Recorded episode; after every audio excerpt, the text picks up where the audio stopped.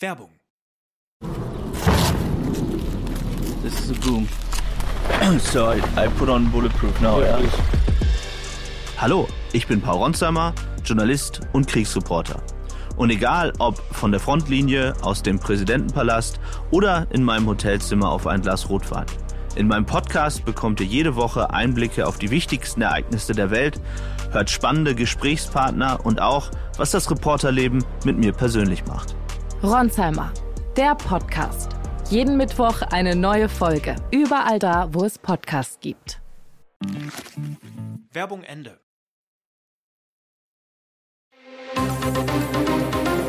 Das Bild News Update. Es ist Mittwoch, der 1. März und das sind die Bild Topmeldungen. Schweres Bahnunglück in Griechenland, mindestens 26 Tote. Ärger um Pflegebeiträge. Lauterbach will allein entscheiden, was wir zahlen. Fans schütteln den Kopf. Bayern verkauft Jogginganzug für 400 Euro. Zugdrama in Griechenland. Auf der Strecke zwischen der Hauptstadt Athen und der Hafenstadt Thessaloniki sind am Dienstagabend ein Personenzug und ein Güterzug zusammengestoßen, wie Rettungskräfte mitteilten. Das Unglück habe sich in der Nähe der Stadt Larisa im Zentrum des Landes ereignet. Mindestens 26 Menschen sind ums Leben gekommen, wie ein Feuerwehrsprecher im staatlichen Rundfunk mitteilte. 85 Menschen wurden verletzt, 25 davon schwer. Die Behörden gehen davon aus, dass 350 Passagiere in der Bahn waren, als es zu der Tragödie kam. Die Suche dauert an, sagte der Sprecher der Feuerwehr weiter. Durch die Wucht des Aufpralls sind mehrere Waggons entgleist, wie die Polizei mitteilte. Das Unglück passierte etwa 380 Kilometer nördlich von Athen. Die Menschen haben Fenster eingeschlagen und geschrien. Im Waggon herrschte Panik, sagte ein Augenzeuge zu Sky TV.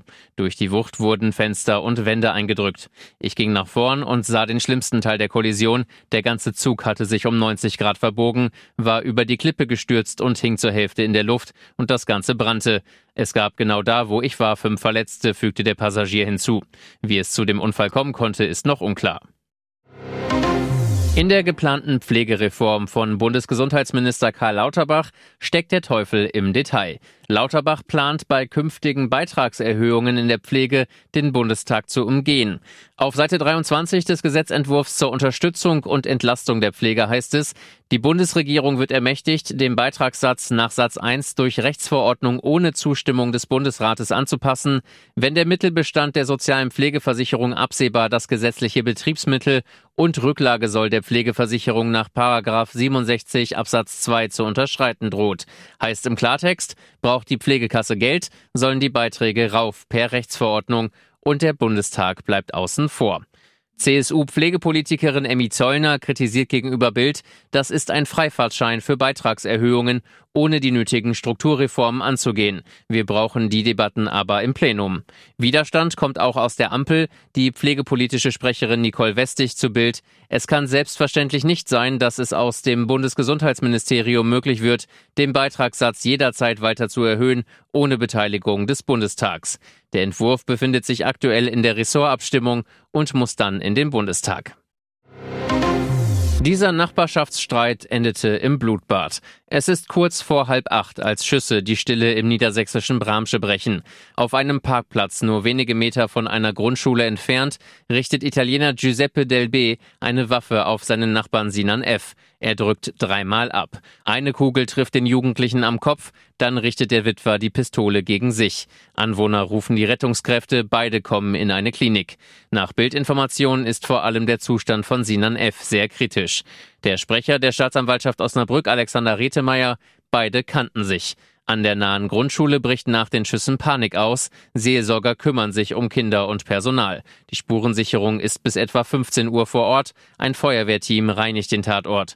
Hintergrund der Tat ist wohl ein jahrelanger Nachbarschaftsstreit zwischen dem früheren Restaurantbesitzer und dem Jungen, der mit seiner Mutter über ihm wohnte.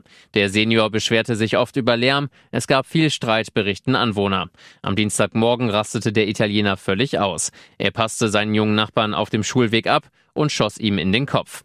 Nur wenige Stunden nach der Attacke begannen Ermittler mit der Untersuchung des Tatorts. Dafür rückte unter anderem eine Tatortgruppe zur Spurensicherung an. Die Polizei ermittelt wegen versuchten Mordes. Was darf es als nächstes sein? Hotelerbin Paris Hilton ist vor kurzem stolze Mutter geworden. Ende Januar kam Sohn Phoenix Barron auf die Welt. Jetzt will sie nachlegen, doch diesmal soll es eine Tochter sein. Da gibt es aber aktuell ein Problem. Nachdem eine Leihmutter den Sohnemann auf die Welt befördert hat, wünscht sich Paris nichts sehnlicher als ein Mädchen. Aber Paris und ihr Mann haben seit dem Corona-Lockdown insgesamt 20 Embryonen einfrieren lassen. Alle seien männlich, behauptet Paris in der Zeitschrift Glamour UK. Ich habe nur Jungs, ich habe 20 Jungen, lacht Paris. Vor einem Monat haben wir einen neuen Anlauf gestartet, also warte ich auf die Ergebnisse, um zu sehen, ob es auch Mädchen gibt. Insgesamt war das Paar wohl schon siebenmal bei der Samenbank. Über die Zeit vor der Geburt erzählt Paris, ich hatte das Gefühl, dass mein Leben so öffentlich war, dass ich es wirklich für mich behalten wollte, sagte sie. Natürlich war es schwer, es niemandem zu sagen, weil es so eine aufregende Zeit ist, aber ich fand es toll, dass ich das alles nur mit Carter teilen konnte, ihrem Ehemann. Über ihren Sohn sagt sie, ich bin so besessen von meinem kleinen Engel und wenn er mir in die Augen schaut, schmelze ich einfach dahin. Er ist so ein gutes Baby. Hilton und ihr Mann sind seit 2019 zusammen, seit November 2021 verheiratet. Ist da etwa Gold in den drei Streifen eingenäht?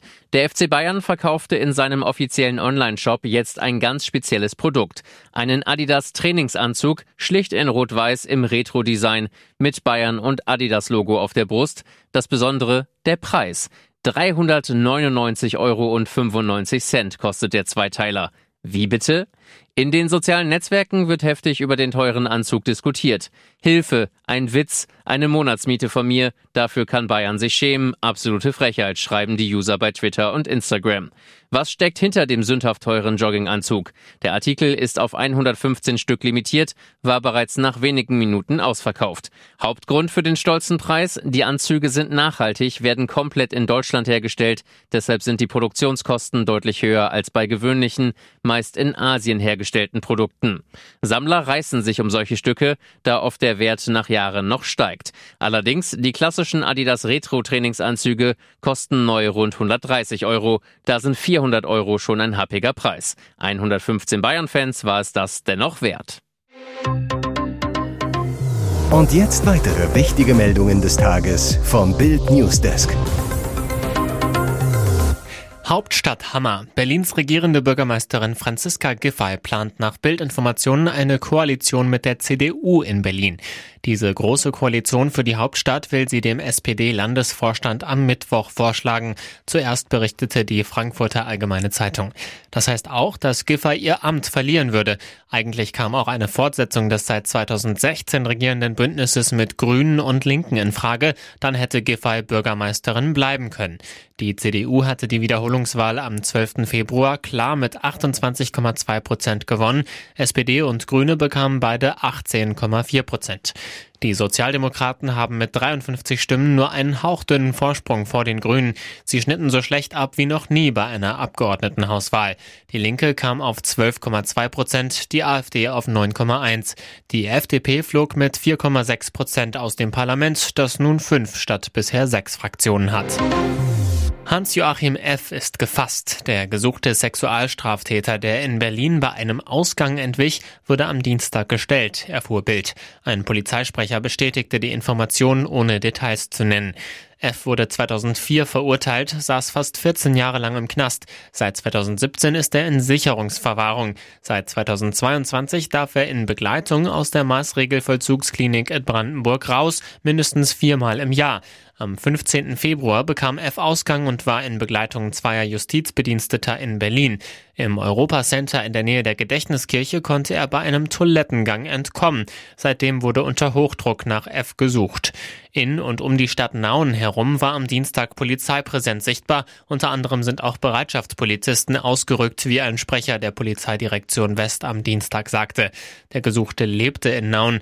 Die Fahndung nach dem 64-Jährigen lief sogar bundesweit. Nun wurde er gefasst. Ein Millionenpublikum erfuhr im August 2021 auf Netflix, dass erneut gegen Kinderzimmerdealer Maximilian Schmidt ermittelt wird. Der Streaming-Riese hatte zu dem Zeitpunkt schon fast drei Jahre wegen der Doku Shiny Flakes, The Teenage Drug Lord mit ihm zu tun. Im selben Zeitraum hatte Schmidt mit Komplizen einen neuen Drogen-Internetshop aufgebaut. Deshalb will das Landgericht Leipzig im neuen Prozess nun Verantwortliche von Netflix vernehmen. Die könnten wichtige Details für die Beweisaufnahme liefern. Doch laut dem Vorsitzenden Richter Rüdiger Haar seien alle Versuche, Netflix zu erreichen, bislang gescheitert. Man findet einfach keinen Kontakt und wir wollen weder ein privates Abo abschließen, um darüber eine Anfrage stellen zu können, noch die amerikanische Mutter in der Sache bemühen, so Haar. 2019 habe der Dreh laut Schmidt begonnen. Die Interviews seien Anfang 2020 aufgezeichnet worden, als es mit dem neuen Shop schon wieder zu Ende war, so Shiny. Mehr Infos zum Prozess gibt's auf Bild.de. Großeinsatz von Polizei und Rettungskräften am Wilhelm-Geiger-Platz in Stuttgart-Feuerbach. Dort hat ein Mann offenbar zwei Menschen erstochen und ein Haus angezündet. Eine Besatzung der Feuerwehr, die auf der Rückfahrt von einem Einsatz war, bemerkte gegen 14.30 Uhr Rauch aus einem Gebäude. Die Feuerwehrleute entdeckten vor dem Eingang einen Mann mit einem Messer, alarmierten die Polizei. Die herbeigeeilten Polizisten sprachen den Mann an und nahmen ihn fest. Anschließend löschte die Feuerwehr den Brand und brachte zwei Verletzte, einen 32-jährigen Mann und eine 53-jährige Frau, aus der Wohnung. Rettungskräfte brachten die Verletzten in Krankenhäuser, doch die Hilfe kam zu spät. Beide erlagen ihren Verletzungen. Beim Tatverdächtigen soll es sich um einen 45-jährigen Italiener handeln. Die Ermittlungen dauern an. Vor der Winterpause klagte Dortmunds Überflieger Marius Wolf wochenlang über massiven Drehschwindel, musste deswegen sogar 60 Tage pausieren. Inzwischen dreht er nur noch die Gegner ein und ist als Rechtsverteidiger sogar ein Thema bei Bundestrainer Hansi Flick. Bild erfuhr, die 1,87 Meter große Allzweckwaffe musste sich im November in einer Frankfurter Spezialklinik einer rund 45-minütigen Operation am Herzen unterziehen. Grund, bei Wolf wurde zuvor ein leichtes Vorhofflimmern festgestellt. Deshalb musste Teilgewebe im Herzen des gebürtigen Coburgers verödet werden. Wolf musste nach der OP blutverdünnende Mittel einnehmen, durfte deswegen bis Januar auch keinen Mannschaftssport machen. Inzwischen ist der Publikumsliebling und Vorzeigekämpfer wieder topfit und befindet sich auf der Überholspur. Der Lange, wie ihn seine Freunde nennen, spielt eine überragende Saison. Inzwischen hat jeder erkannt, dass Wolf mit seiner Spielweise in den Pott passt wie die Faust aufs Auge.